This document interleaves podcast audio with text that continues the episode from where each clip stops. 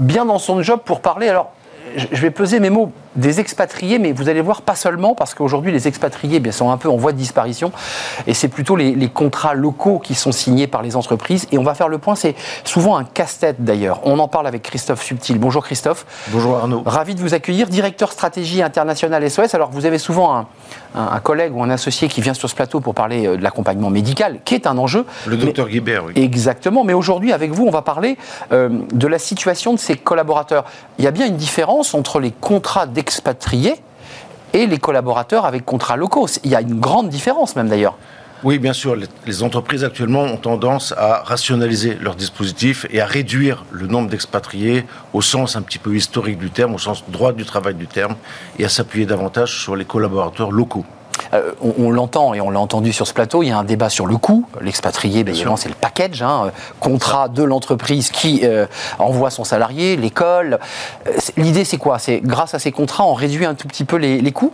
Absolument, absolument. Mais, mais les entreprises ont néanmoins le devoir de protéger l'ensemble de leurs collaborateurs, qu'ils soient d'ailleurs missionnaires, qu'ils soient expatriés au sens un petit peu historique du terme, qu'ils soient expatriés sous une forme un petit peu hybride actuellement. En tous les cas, elles ont une, obligation de protéger leurs salariés euh, à l'international, qu'ils soient d'ailleurs dans leur, euh, en déplacement ou qu'ils soient dans leur pays de résidence. Il faut le préciser, c'est du déplacement long qui, pour une mission de réparation, d'audit, ça peut être évidemment un contrat plus long sur une année, deux années, trois années. Ça, c'est votre mission à SOS International, c'est garantir et protéger les salariés des, des risques. C'est bien ça votre mission. C'est quoi les risques euh, quand on part à l'étranger? On vous dit quoi? J'ai pas de mutuelle, j'ai pas de sécu, si j'ai un accident. C'est toutes ces questions-là qui vous sont posées? Alors, commençons par le début. Notre mission chez International SOS, c'est de protéger la santé et la sécurité des collaborateurs de nos entreprises, qui sont des grandes entreprises, mais aussi des ONG, des écoles, des institutions. Euh, et euh, pour l'ensemble de leurs collaborateurs, qu'ils soient missionnaires, expatriés, expatriés hybrides, comme, vous êtes en train de souligner, etc. Et nous gérons ainsi, euh, pour dire des chiffres, plus de 300 000 situations personnelles par an. Donc vous avez 300 000 collaborateurs qui sont disséminés dans le monde entier et avec lesquels vous avez une, relation. Alors très concrètement, le collaborateur peut vous appeler en direct. Il est en galère, comme on dit, je mets des guillemets. Euh, il appelle directement? C'est ça. Nous avons beaucoup plus de collaborateurs d'entreprises présents à l'étranger, mais nous avons 300 000 situations à problème à régler.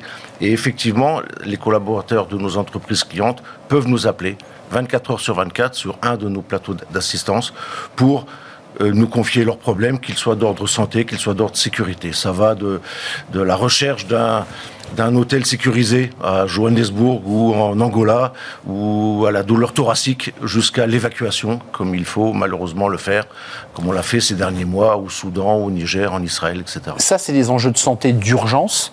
Et puis ensuite, il y a la problématique d'un collaborateur qui va partir avec sa famille sur une période plus longue, évidemment, qu'un déplacement professionnel. Et là, j'imagine qu'il y a mille questions qui sont posées par le collaborateur, forcément. Absolument. Et ça, c'est vraiment au cœur de notre solution chez International SOS, c'est de pousser en avant la prévention, l'anticipation et donc l'information.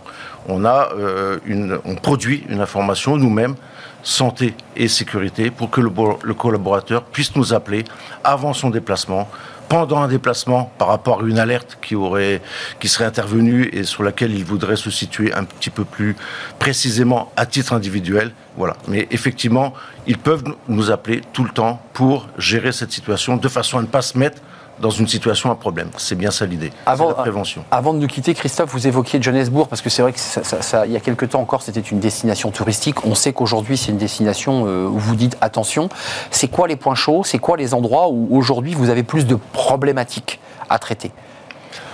On produit tous les ans une cartographie des risques dans le monde entier. Donc euh, il faudrait être un petit peu plus long si on veut, si on voulait la préciser.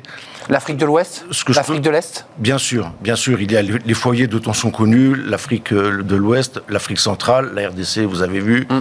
Euh, bien sûr, les grands conflits actuels, évidemment. Euh, bien sûr, en Asie, un certain nombre de points chauds. Les élections de Taïwan ont eu lieu, mais d'autres sont à venir.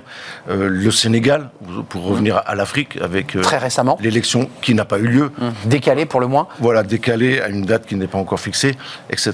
Donc un grand nombre de points chauds sur lesquels il faut être vigilant, il faut préparer les missionnaires ou les expatriés à ces emplacements. Un, un mot en parlant avec des assureurs, on- je découvrais qu'il y avait d'énormes difficultés à assurer les collaborateurs. C'est-à-dire qu'il y a un débat sur l'assurance, sur la manière dont ils vont être pris en charge.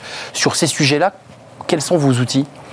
Alors nous sommes très connectés aux assurances puisqu'on travaille en partenariat avec eux. Et les assurances effectivement euh, s'intéressent de plus en plus à ce que leurs clients soient euh, dotés de solutions de prévention. Ah oui. Et c'est là que nous avons un jeu à trois en quelque sorte à jouer.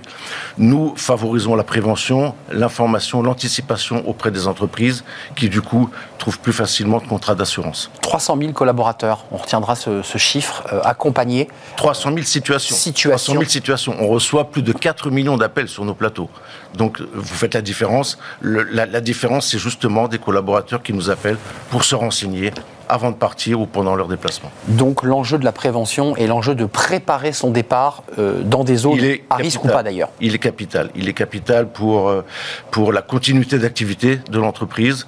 On est convaincu devant la multiplication des crises, devant euh, l'ampleur des crises actu- actuelles et leur interconnexion, que les entreprises qui se préparent sont celles qui euh, s'en sortiront le mieux. Hum, Savoir anticiper, c'est la clé. Christophe Subtil, merci beaucoup, directeur stratégie chez International SOS. Merci de nous avoir Merci éclairé. On a fait un petit tour du monde avec vous, c'était c'était très sympa. On tourne une page, on parle de cette crise agricole. Oui, où en sommes-nous? Salon de l'agriculture, évidemment, avec ce défilé des politiques. Et puis vous vous souvenez évidemment de ces manifestations plus ou moins violentes d'ailleurs, euh, partout en France. Où en sommes-nous? L'attractivité de ce métier est-elle remise en cause? On en parle avec mes, mes invités. C'est le débat de, de Smart Job, c'est tout de suite.